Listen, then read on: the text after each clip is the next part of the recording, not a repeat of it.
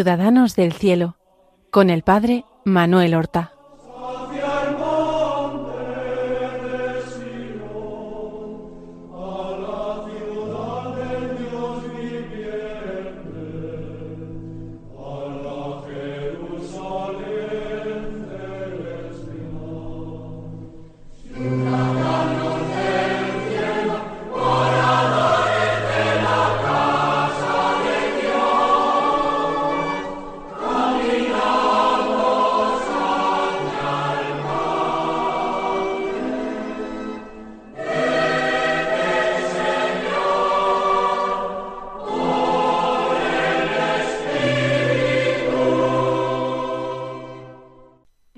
Buenos días, queridos oyentes de Radio María, seguidores de este programa Ciudadanos del Cielo, al que ahora damos comienzo.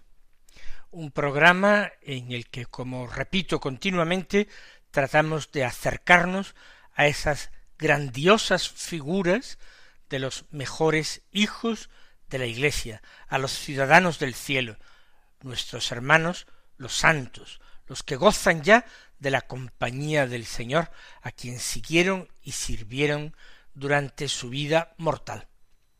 Y en esta amplia variedad de figuras de santidad canonizada que vamos presentando, hoy vamos a fijarnos en un, un personaje que vivió eh, entre el siglo XIV y XV y que nos demuestra que unos comienzos que parten de una persona aparentemente con pocas dotes, con poca formación, pero mucho amor al Señor, con esa, con esa pasta el Señor puede hacer milagros y servirse muy bien de él para sus designios.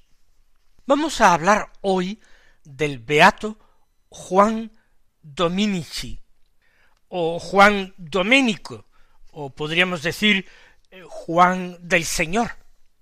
Por supuesto, su nombre era Giovanni, porque era italiano y más concretamente florentino. Nació en esa Florencia extraordinaria del siglo XV, donde el renacimiento empieza a producir extraordinarias obras pero nace en una familia muy sencilla. Él tiene que emplearse en su juventud en trabajos eh, manuales. Es un obrero manual. Y además era tartamudo. No había recibido instrucción y por tanto era un, un joven ignorante con esa eh, disminución de su capacidad de expresarse, que era la tartamudez, y que con una familia muy falta de recursos materiales, parece que no tenía mucho futuro. Sin embargo, su familia y él mismo son profundamente religiosos. De hecho, él antes de comenzar su trabajo se levantaba muy temprano para ir a la iglesia de los dominicos de Florencia, Santa María Novella. Y allí, pues, oraba, participaba en la misa. Y al terminar su trabajo, igualmente visitaba a la iglesia de Santa María Novella y daba gracias a Dios por el día y se encomendaba a la Santísima Virgen. Este trato con eh, los dominicos en la iglesia de Santa María lleva a este joven, a este adolescente, a plantearse la posibilidad de hacerse fraile en esta orden de los predicadores que había fundado Santo Domingo de Guzmán. Sin embargo, con ese aspecto que tenía un, obrero manual, él no pedía bien su ingreso por su tartamudez, es muy, muy lento, eso previene a los frailes en contra de él. Sin embargo, como llevan tiempo tratándolo y ven que es bueno de corazón y piadoso y religioso, finalmente deciden aceptarlo. Y poco a poco su tesón y su piedad van dando resultado. Empieza el noviciado, en aquel tiempo el noviciado era un año, y desde el principio sus compañeros, sus connovicios, pues al principio lo desprecian por su aspecto y por su torpeza, pero luego se va ganando el respeto de todo, porque es trabajador, porque es amigable, porque es piadoso, porque cumple con exactitud todos sus deberes, es observante, vive la oración con intensidad, se ve que en eso sí que tiene experiencia, vive eh, un gran ascetismo, mortificación, silencio, va cambiando la opinión que todos se forjan de él.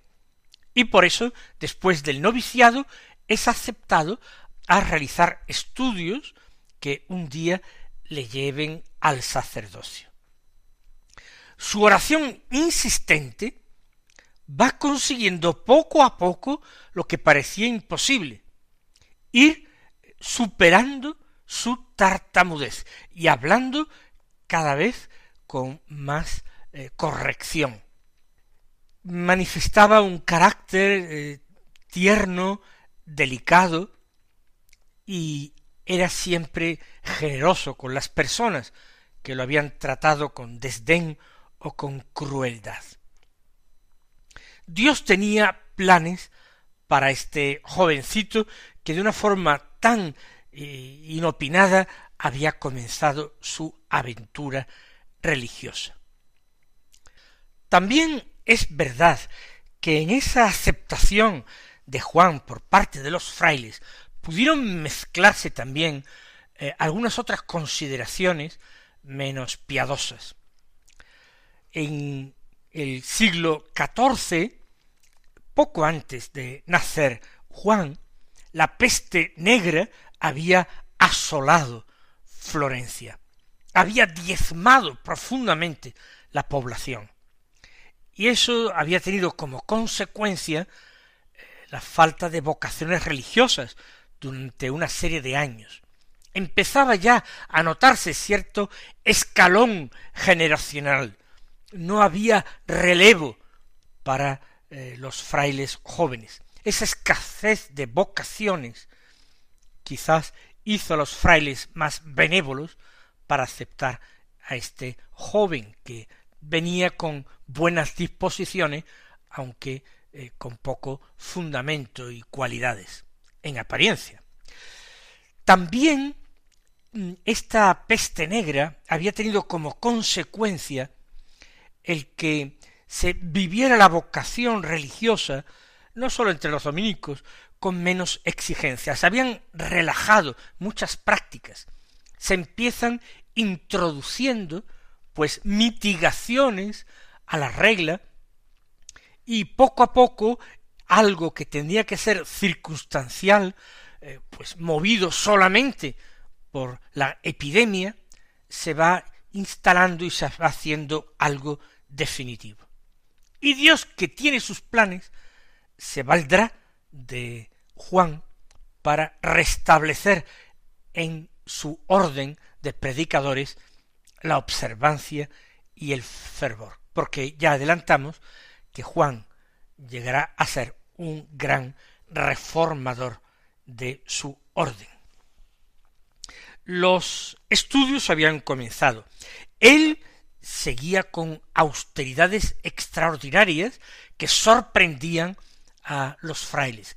Como hemos dicho, estaban bastante eh, relajados. Ayunaba frecuentísimamente a pan y agua.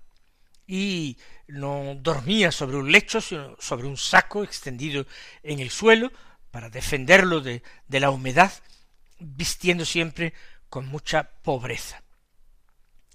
Los estudios pues fueron yendo poco a poco hacia adelante. se descubrió en él una cierta inteligencia natural que no estaba cultivada y así pudo terminar los estudios necesarios de filosofía, de teología y pudo graduarse académicamente. Lo que ocurre es que él renunció a obtener títulos. Le bastaba haber adquirido esos conocimientos eh, suficientes para ordenarse sacerdote. Su humildad no quería eh, venir respaldada con títulos sabios. Por otra parte, Juan tiene muchas habilidades artísticas y así se emplea en algo tan monástico como es la de adornar y miniar los libros, libros de coro, eh, miniaturas, eh, eh, iluminar es el verbo que se utilizaba y que se utiliza para esta tarea y que ha dado pues una producción de libros bellísimos. Es un dibujo religioso, ingenuo, y en eso se emplea también siendo estudiante e incluso ya también siendo ya sacerdote, habiéndose ordenado. Eso sí, al principio se le ordena sacerdote con la prohibición de predicar, porque se consideraba que no estaba suficientemente formado o que su dicción no era totalmente buena. Y la orden, que gozaba de fama de tener buenos predicadores, no en vano era la orden de predicadores de Santo Domingo, no quería eh, incurrir en desprestigio por la falta de habilidad o de cualidades del bueno de Juan. De hecho, en los distintos conventos por los que él va pasando, o los que él va visitando, o conventos que irá en el futuro fundando, emplea su tiempo libre en esta iluminación de códices, en este trazado eh, cariñoso, detallista de eh, letras unciales, etc. Pero la ordenación eh, pone deseos grandes en él y al mismo tiempo grandes frustraciones, porque él quiere anunciar la palabra de Dios. Sin embargo, se da cuenta de que es verdad que todavía, habiendo superado muchísimo su tartamudez original, que apenas le permitía expresarse, tampoco es para predicar en el púlpito, sabiendo el pueblo además que es dominico y esperando otras cosas de él. Pero siendo ya sacerdote, la situación era para él mucho más dolorosa. Por eso, un día, o mejor dicho, una noche, se postró delante de una imagen de Santa Catalina de Siena, terciaria dominica, y le pidió que realizara un milagro con él, que le permitiera hablar con fluidez.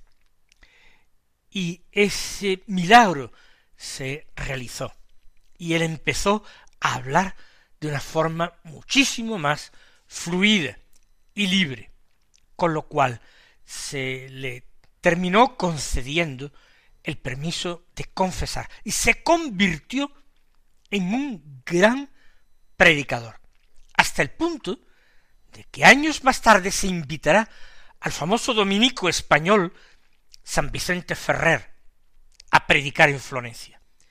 Y él no fue, y dijo, pero ¿para qué queréis que vaya si tenéis ahí al padre Juan Dominici? dando a entender que consideraba a Juan Dominici un predicador a su altura, que no era necesario ir.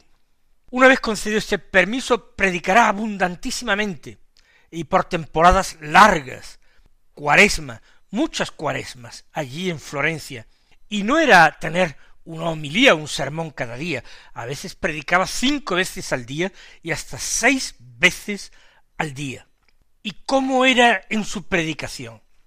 Él, que era tan exigente, tan riguroso consigo mismo, un gran asceta, sin embargo, era eh, tierno y blando con sus prójimos. Él pensaba que las personas se convencían más fácilmente utilizando la dulzura más que el rigor. Y por eso saldría de Florencia y predicaría por muchísimas ciudades de Italia. E exhortaba en contra de los vicios y exhortaba con palabras directas, pero también invitaba a una renovación de la vida cristiana, a un amor tierno hacia nuestro Señor Jesucristo. Tuvo que marcharse de Venecia perseguido por ese amor a la paz que le exhortaba a predicar la paz y regresar a Florencia. Pero él no se encuentra del todo contento en su orden, por esa relajación de la que es testigo. Por eso aceptará el cargo de prior en distintos conventos, para así poder estar en contacto con jóvenes, jóvenes aspirantes a entrar en la orden, o incluso jóvenes en formación que ya habían ingresado en la orden. Quería formar un pequeño grupo entusiasta al que transmitir su espíritu y su deseo de una vida religiosa más exigente. Y así conseguirá una, una corriente dentro de la orden, la orden no se escinde en dos grupos, permanece unida, pero con una serie de conventos que se llaman observantes, donde la vida religiosa se lleva a cabo con un rigor y una exigencia eh, mayor, distinta a la de la mayoría de los conventos de la orden. De hecho, terminaría siendo elegido vicario general, es decir, superior general a las órdenes del general de la orden, vicario general de los conventos observantes de Venecia y de Roma. Y entonces se empeña en conseguir una casa no viciado específicamente para los observantes. Y nació así un convento en Cortona, muy alejado de la ciudad, para que los novicios vivieran con mucho más fervor y alejados del mundo sus primeros pasos en la vida religiosa. También quiso fundar monjas dominicas observantes y lo consiguió, restaurando el convento del Corpus Domini y el de San Pedro Mártir de Florencia. En este último monasterio de San Pedro Mártir de Florencia, como curiosidad diremos que su madre, que era ya muy anciana y estaba viuda y sola, ingresó como monja y murió allí. Interviene eh, Juan Dominici en todo ese problema grande del cisma de Occidente, del final de este cisma de Occidente. De hecho, él permanece al lado del Papa Gregorio XII cuando es abandonado por algunos y permanece a él haciéndole prometer que en el momento conveniente renunciaría el papado para permitir la elección de otro papa que pudiera ser eh, aceptado por todos. Eh, Gregorio XII se lo promete y lo tiene junto a sí. Pero finalmente lo hacen obispo de Ragusa. Ragusa es la ciudad que hoy día eh, llamamos Dubrovnik y que está en Croacia. Y más tarde lo haría cardenal. Muchos lo critican, pero él dice acepto esta dignidad como Cristo aceptó su corona de espinas. Gregorio XII lo envía ahora a grandes misiones, a Alemania, para tratar con el emperador la posibilidad de acabar con ese cisma y el escándalo de más de un papa en la cristiandad. Y finalmente él mismo convencerá a Gregorio XII para que renuncie al papado y se combate con la renuncia escrita de Gregorio XII, se entrevista con los otros eh, papas, que son eh, antipapas realmente, y termina leyendo con mucha emoción esta renuncia escrita. Pero al final todo se deshace y hay que convocar en nombre de Gregorio XII un nuevo concilio que termina ya eligiendo a un papa de consenso que es considerado verdadero papa Martín V. Pero Juan Dominici emociona todavía a la curia. Él, que había aceptado ser cardenal para bien de la Iglesia, ahora que el Papa Gregorio XII ha sabido renunciar a su cargo, él también quiere dejar la púrpura cardenalicia y se quita los signos distintivos del cardenalato y se sienta en aquel concilio entre el grupo de los obispos, no en el grupo de los cardenales. Por eso muchos cardenales pidieron su regreso al colegio cardenalicio y los consiguieron que él volviera a aceptar la dignidad cardenalicia. Él ha alcanzado, entre otros, pero él con un papel muy destacado, de nuevo la unidad de la Iglesia. Ha conseguido la observancia para la orden dominica, un fervor que se va extendiendo por muchos conventos de la orden. Pero todavía Dios se quiere servir de él y a petición del Papa Martín V lo, lo acompaña en su deseo de eh, reprimir las herejías de Wycliffe y de Hus en, en el norte de Europa. Y así va como legado apostólico del Papa a Hungría y a Bohemia.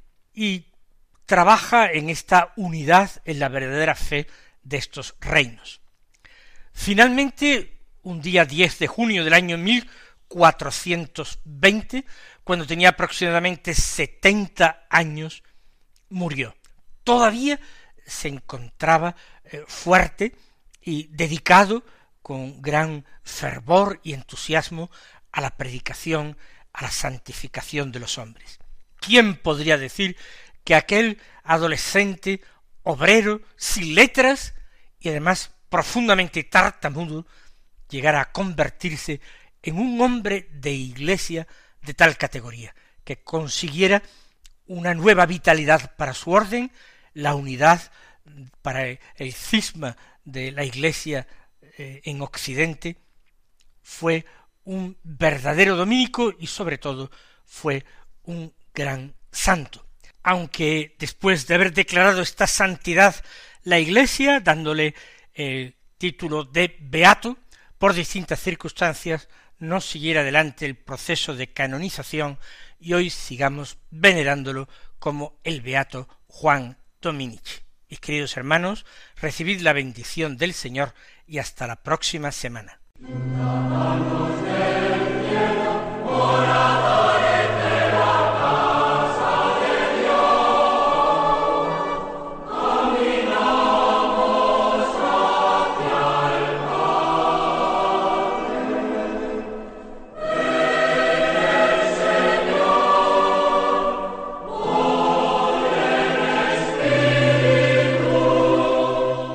Han escuchado en Radio María Ciudadanos del Cielo con el Padre Manuel Horta.